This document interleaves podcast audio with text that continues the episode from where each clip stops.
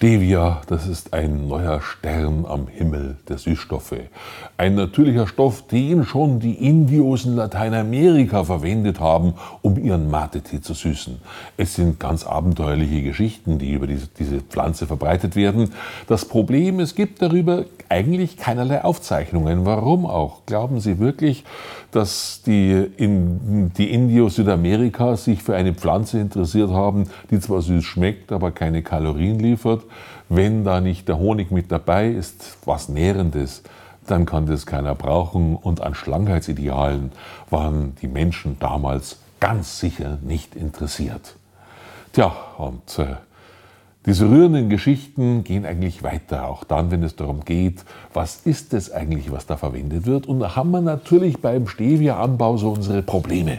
Und zwar, das erste ist einmal, dass die Keimungsrate der Pflanze sehr niedrig ist. Deshalb nimmt man dafür beispielsweise einen Bioreaktor, da wird fleißig daran gearbeitet, um aus einer Zellkultur dann genügend Stevia-Süßstoffe zu gewinnen. Da muss man dann in die Zellkultur Zucker reintun und dann kriegt man kalorienfreie Süße nachher wieder heraus.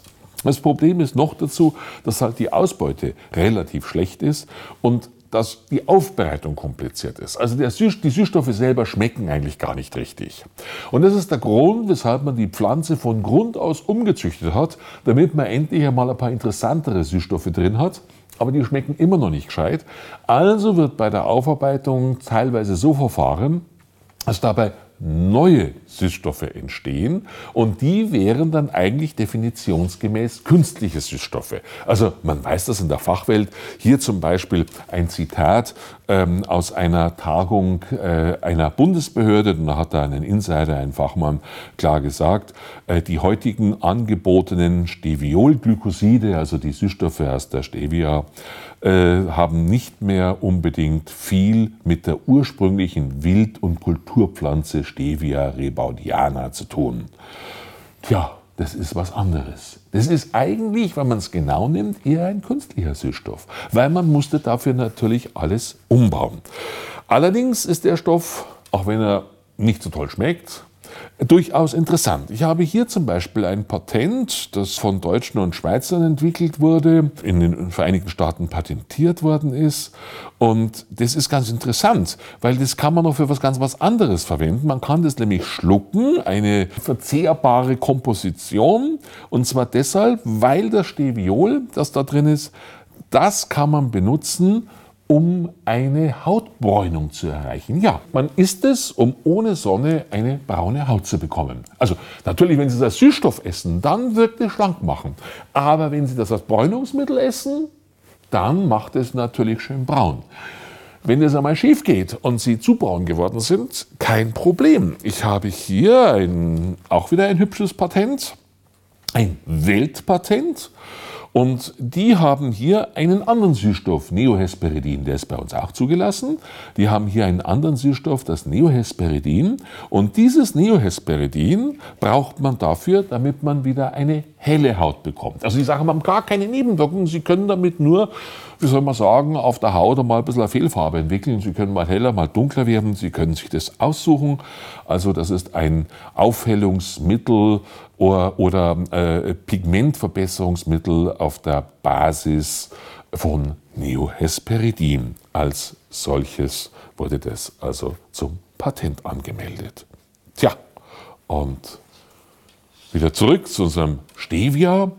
Das kann man noch für viel mehr Zwecke verwenden. Das wäre sogar kein Problem, wenn man das Zeug nicht mehr ins Essen reintut. Gibt zum Beispiel eine Firma, äh, Halliburton, die haben hier ein Patent ja, auf eine Spezialität. Und zwar, die bohren zum Beispiel, oder sind damit daran beteiligt, Löcher in die Tiefsee, damit man dann da unten das Erdöl hochholen kann. Das kann auch schon mal schief gehen, äh, wie wir vor einiger Zeit ähm, lernen mussten. Und da nehmen die die Stevia um die, die Bindefähigkeit des Betons, wenn man das in die Bohrlöcher da unten in den Tiefseeboden reintut, damit man da die Bindefähigkeit so beeinflussen kann, dass das nachher alles viel besser funktioniert.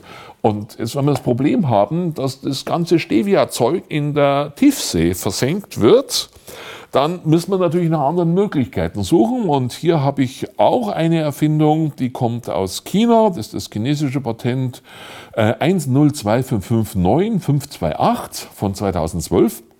Und die haben nach einer Möglichkeit gesucht, wie man drumherum kommt. Und die haben nun Bazillen gebastelt, die dann in der Lage sind, so ein bisschen an diesen Süßstoffen weiterzuarbeiten oder mit denen man dann halt entsprechende Stevia-Süßstoffe ein bisschen mit herstellen kann. Da wird man noch ein bisschen weiter basteln müssen, dann kriegt man das gentechnisch auch alles recht sauber hin. Tja, aber auf der anderen Seite, wenn Sie die Pflanzen anbauen wollen, ist ja nicht ganz so einfach. Gibt es auch Tricks. Hier zum Beispiel ein niedliches Patent aus dem Jahr 2010. Die haben nach einer Möglichkeit gesucht, wie man das besser anbauen kann, damit die Pflanze stärker und gesünder ist. Wir wollen ja von gesunden Pflanzen was essen. Und was nimmt man dafür? Da hat man hier einen Spezialdünger und dieser Spezialdünger hier, der enthält als Zusatz Saccharin. Das heißt, um eine Süßstoffpflanze zu kriegen, tun wir Saccharin da rein. Was hat das Ganze für einen Sinn? Tja, da kann man jetzt rätseln. Aber da schauen wir uns einmal die Formel von Saccharin an. Hier, da haben wir mal so ein Backel da. So schaut das aus. Also wenn man das äh, fürs Labor kauft, äh, kennen Sie ja normalerweise auch Süßstofftabletten.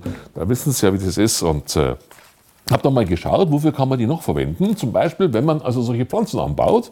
Und da habe ich doch prompt in dem Fachblatt Crop Protection, also Pflanzenschutz, vom Jahr 2011, Band 30, Seite 726 bis 732, doch den, einen Fachartikel gefunden, in dem festgestellt wird, dass man mit Saccharin, zum Beispiel Sojabohnen, vor Rostpilzen schützen kann.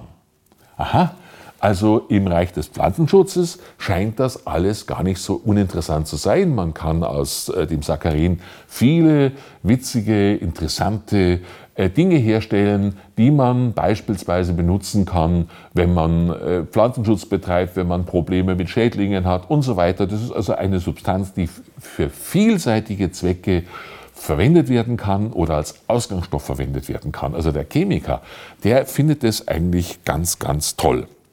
Äh, hier hätten wir auch eine weitere Anwendung. Vorhin haben wir ja die Sachen genutzt, um äh, entweder die Haut dunkel zu kriegen oder hell.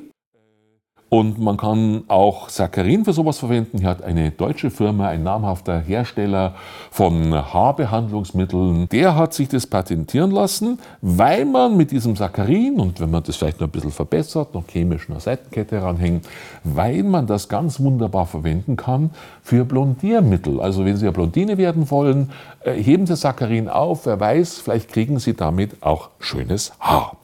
Natürlich sind nicht alle Dinge immer so erfreulich, obwohl auch andere das Saccharin sehr schätzen dürften. So wird zum Beispiel in der Drogenszene mit Saccharin, mit Süßstoff, da wird Morphium und Amphetamin und alles Mögliche verfälscht. Und da hat man das einmal an Ratten ausprobiert. Das ist in, veröffentlicht worden in dem Fachblatt Psychopharmacology 1976. Band 50, Seite 309 bis 312. Und da haben die herausgefunden, dass die Ratten süchtiger werden, wenn man ihnen Saccharin ein bisschen untermischt. Also das ist, denke ich, ganz interessant. Das äh, ist schon ein Stoff, den, der interessiert nicht den Pflanzenschützer oder den Schädlingsbekämpfer. Nein, interessiert auch die Drogendealer. Tja, und neben dem Saccharin gibt es natürlich noch weitere Süßstoffe, von dem Neohesperidin, dem Stevia, zum Beispiel das Zyklamat. Das Zyklamat, das ist auch so ein wunderbarer Stoff, ein alter Süßstoff, schon lange in Gebrauch. Und daher weiß man schon ein bisschen was über den. Äh, zum Beispiel, wenn man das verzehrt, dann wird das von der Darmflora des Menschen abgebaut zum Cyclohexylamin. Äh, das ist unterschiedlich, wie weit das abgebaut wird. Äh, die Menschen sind da unterschiedliche Metabolisierer, weil sie nicht alle die gleiche Darmflora haben. Aber man hat zeigen können, dass wenn man das häufiger nimmt, dann dressiert man die Darmflora auch ein bisschen darauf, dass die Cyclohexylamin herstellt. Und das Cyclohexylamin, das ist ein ganz interessanter Stoff für den Chemiker, so wie auch das Saccharin. Äh, daraus kann man nämlich also ganz interessante Stoffe herstellen, zum Beispiel Beschleuniger zur Vulkanisierung. Ähm, man kann ähm, das als Basis nehmen, um Arzneimittel, zum Beispiel Schmerzmittel oder äh, äh, Asthmamittel und ähnliches herzustellen. Und man benutzt den Stoff natürlich auch als Korrosionsinhibitor. Wenn es also irgendwo Rost haben, dann kann man damit mit dem Cyclohexylamin, das sich aus dem Cyklamat, das daraus daraus entsteht im Körper, können Sie damit auch Rostschutz betreiben. Und Selbstreden eignet sich das auch als Pflanzenschutzmittel. Da kann man, wenn man will, noch ein bisschen was dran basteln. Ja, die einen Chemiker, die überlegen sich, was man aus den Stoffen alles machen kann. Die anderen überlegen sich, wie man sie wieder auffinden kann, wenn sie in die Umwelt gelangt sind. Ja, und da gibt es dann durchaus auch Fachveröffentlichungen, wo man zum Beispiel schaut, wie weit bleibt es dann im Wasser drin landet es da. Denn wir wollen ja zum Beispiel nicht, dass Pestizide ins Wasser gelangen. Das gehört da auch nicht. Nein. Und bei Süßstoff muss man sich auch nachprüfen, weil die werden ja dann wieder ausgeschieden über den Urin und so weiter und dann gelangen sie natürlich in Gewässer hinein.